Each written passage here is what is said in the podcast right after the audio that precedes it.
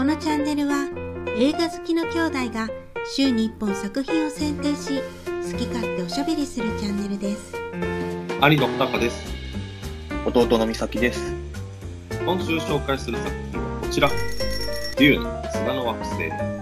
ブレードランナー2049メッセージのドゥニ・ビルドゥーム監督がかつてデビッド・リンチ監督によって映画化されたフランク・ハーバードの SF 小説の古典を新たに映画化した SF スペクタクルアドベンチャー。人類が地球以外の惑星に移住し宇宙帝国を築いていた。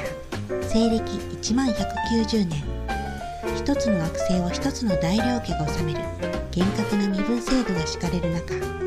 レト・アトレイデス公爵は通称デューンと呼ばれる砂の惑星アラキスを治めることになった。アラキスは放浪化作用を持つ香料メランジの唯一の生産地であるためアトレイデス家に莫大な利益をもたらすはずだった。しかしデューンに乗り込んだレト公爵を待っていたのはメランジの採掘権を持つハルコンネン家と皇帝が結託した陰謀だった。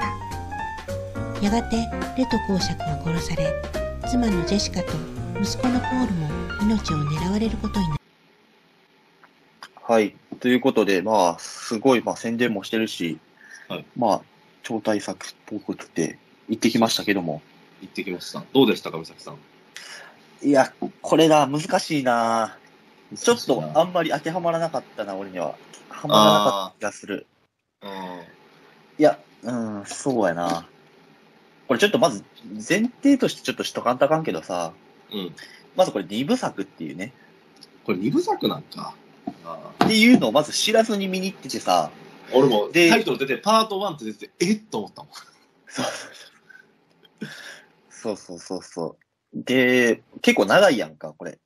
時間としああて。、155分もあるんやな。うん。そう。だからもう、てっきり、俺はもう別に二部作とかじゃなくて、普通に、まあ一本で終われるものやと思っててんけど、うん。まあまあ、まずそこを知ってた方がいいな。あの、びっくりするから。うん。そう。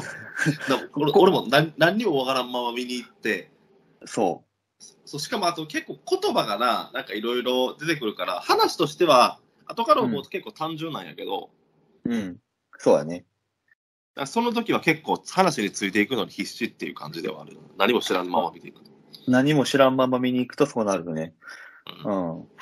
俺も、なんかその、ツイッターかなんかで、その、うんこの単語だけは知っとけみたいなんでさ、スパイスとか、あアトレイティスケとか、まあ、うんそういう単語だけはちょっとうん。見見といたけど、うん。そう、だからちょっと、これでなんか、え、うんこれで終わるのっていう、ちょっと、意識、うんうん絶望したから、うんうん。いや、わかる。えっ、とな、これ、いや、お、面白いねんけど、うん。面白いねんけど、まあそのスター・ウォーズみたいな宇宙女子誌みたいな感じやんか。だだから当然スター・ウォーズと比べるんやけど、まあしかもさ、その昔の名作とかっていうことも全然知らん、知らんから、まあ簡単にこの作品としてしか見たことないっていう感想で言うと、うん。あのーこの一作目ほんまなんか紹介みたいな感じで終わるんよね、もう。そうやな。うん。で、例えば、スター・ウォーズやったらさ、エピソード4でもエピソード1でもさ、確かに紹介やねんけど、うん。そのエピソード4やったら、あの、まあ、スター・ウォーズって毎回そうやけどさ、なんかやっぱり一個、ばや相手をなんか倒すみたいなところまあ、山もるやん場がね、うん。そうそうそうそう。それで、でエピソード4なんか、あのさ、えーと、ライトセーバー出てこないけど、うんまあ、あの、最後の戦闘シーンのさ、やっぱり最後の気持ち爽快感がああって、あれでやっぱりさ、面白いやん。今見ても。うん。なんかそういうのがなくって、まあ、これからやなっていうところで終わるから、ちょっと、うーんってなっちゃうよね。そうやな。ちょっと、うーんってなっちゃうな。うん。いや、世界観的になんかその、スター・ウォーズよりも、なんかちょっともうちょっと大人版みたいな、もうちょっと、そうやな。これは大人な映画やな。うん、ポップじゃなくって、なんかもうちょっと暗い、ね、うん。あのーうん絵作りになってて、音も結構その、重低音の、そうん、感じで、それはいいんやけど、うん。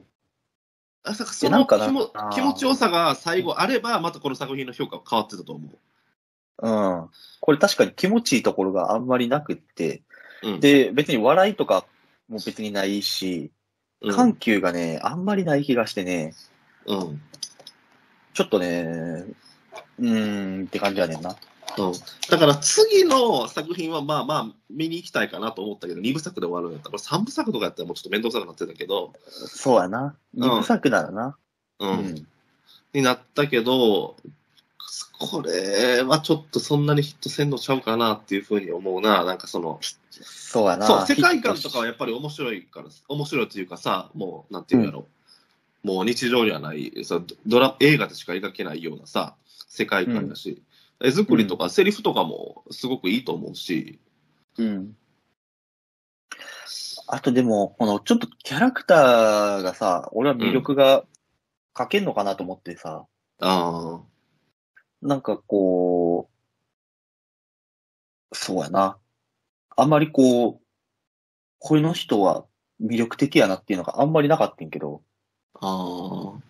まあでもお父さんとかさ、その部下の二人とかさ、よかったよ。ああ、部下の二人とかは良かったな。うん、おうん父さんとか。うん。うん。お母さんとかも結構良かったけどな。そのああ、そうそう。あれだから、またこれがよくわからんのが、お母さんってあれさ、側室やんか。そうそう。あれが話また複雑なんよな。そうやねんな。あれよくわからんくなっちゃうねんな。うん、いきなり見るとね。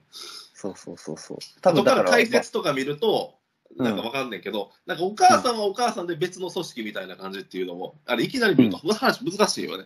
話難しいな。あそうそうそうそう。よくわかんなくなっちゃうな。うん。そういうところがちょっと一元さんお断りみたいな感じはちょっとあるね。うん。いや、まあでもまあ頑張頑張って、まあ見て見たらわかるようになってんねんけど、うんえこれどういうことなんやろ？みたいな感じでずっと話がどんどんどんどん進んでいくから、うんうんうん。そうね。うん。そういうような感じですかね。うん。これは。爽快感。うん。爽爽快感が欲しいねんな。あ爽快感が大事よ。もうだってやられるばっかりで終わるやん。うんうん。で、やられるばっかりで終わるって、あのー最後の砂の砂漠の民のアラキスとのあの、うんヒロインみたいな女の子もさ、もう全然出てこへんよ。全然出てこへんやん。お、出てきたって終わるやんか。終わるな。うん。うん、なんかな、そこがな、ちょっと、うん。消化不良で終わっちゃうのね。消化不良やな。うん。うん。まあ、あと戦闘とかはどうやった？戦闘シーンとかは。戦闘シーンね、あー。まあままああ。まあ、まあまあ、なんかそこそこ、うん、うん、まあ、ナイフでスタイリッシュやけどさ、うん、なんか、そうやんな。やっぱよくわからんのが、そのシールドとかあるやんか。うん。シールドがあるのはなんか未来っぽいなって思うけど、あでもナイフなんや、とかって思っちゃうわけよ。うん。そこがだから、どういう感じなんだろう？ってちょっと思うねんな。あとなんか銃、うん。うんあ、銃じゃなく銃て、銃じゃないよね。なんか、あれすごい、ぶ吹き矢みたいな肉弾戦よね。あそうやな。そうそうそう。そうやねんな。肉弾戦なん、おー肉弾戦なんか、とかって思うわけやねまあでも結構その、ね、あの、飛行機とかはちゃんとそうそうそう。うん銃で撃つから、うん確かにそこは、あれよね、混乱するよね。うん。だから、進んでんのか、うん。わ古いのか、どっちなんやろってなるねんな。かるわかる。だからこれ解説を見ると、うん。えっ、と、これ1万何、西暦1万200何年っていうので、その前に、なんかその AI による反乱があったらしくて、AI, に人類が支配されてんけど、もう一回取り返したっていう世界線らしくて、あんまりコンピューター系は発達し発達してないらしい。そうなんや。うん。まあ、そんなん分からんからな、映画見てるだけじゃ。そうやねんな。だから、なんか理由はあんねやろうなと思うけど、うん。うん。まあ、だからもうここ、そこを素直に受け入れていくしかないよね。うん。そうやな。まあこう思うと、やっぱりあの、スター・ウォーズのライトセーバーっていうのはものすごいポップよね、あれは。ライトセーバーポップやわ。ううん。ん。もうわ分かりやすいもんな。わかりやすいな。うん。わかりやすく面白いね。うんそうやねんな。まあだから、まあこれがさ、そのスターウォーズとかよりかは、ちょっとうんさっき言ったみたいに大人路線で、うん。で、まあ映像とかも、うん。まあ、きげどっちかっていうと芸術的な感じやんか。まあ、暗いよね。暗い、暗い。うん。い結構曇ってない、まそうや、多分そうやね。まあそれはね、多分砂の惑星やからやと思うねやんか。あ、でもその前の移住する前の惑星の時もさ、お父さんのシーンとか暗いやん。なんか曇ってるやん。うん。うん。だから、どっちかっていうとそういう風に振り切ってると思うねやんか。うん。で、まあそれはそれでいいんやけど、うん。やっぱこう、切り替えがないとね。うん。うん。まあこの監督、あれやん、メッセージとかうん。の監督やからさ、メッセージの時もすっごい神秘的な絵を作ってたわけ。あ、そうなの？俺メッセージ見てない。あ、そうか。うん。ブレードランナー2049は俺も見てへんけど。うんうん。で、まあなんかそういうのを見てたら、うんデューンもうん結構長い歴史があるみたいで、うん。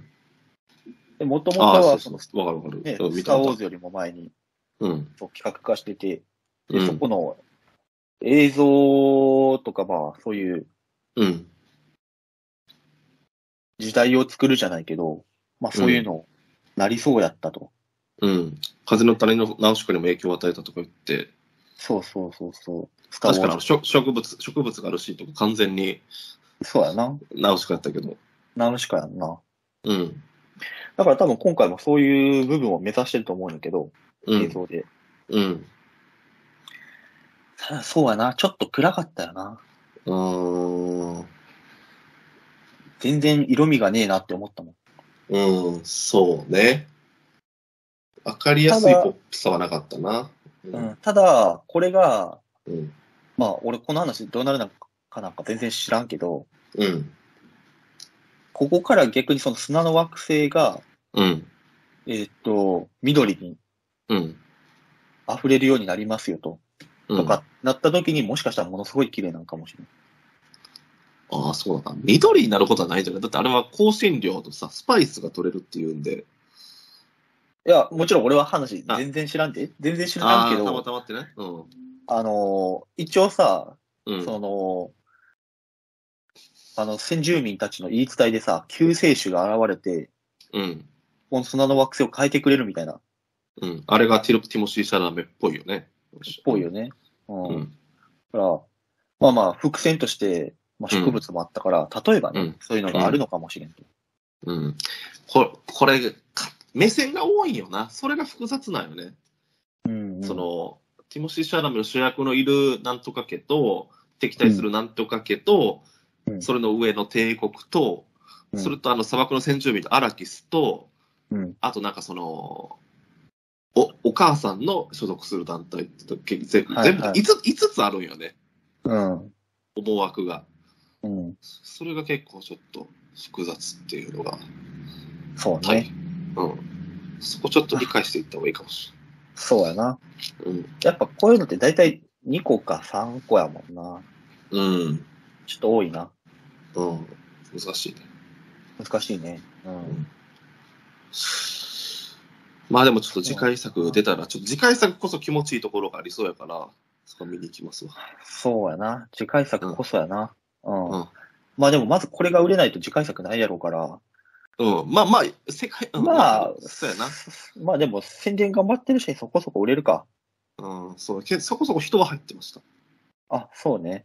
うん。うん確かに、俺も昨日言ったけど、そこそこ入ってたわ。う。うんん。まあ、そんなけなすような作品でもないんですけど、そうやな。けなすような作品ではない。ないけど、ちょっと消化不良的な感じでしたうんいかがでしたでしょうか？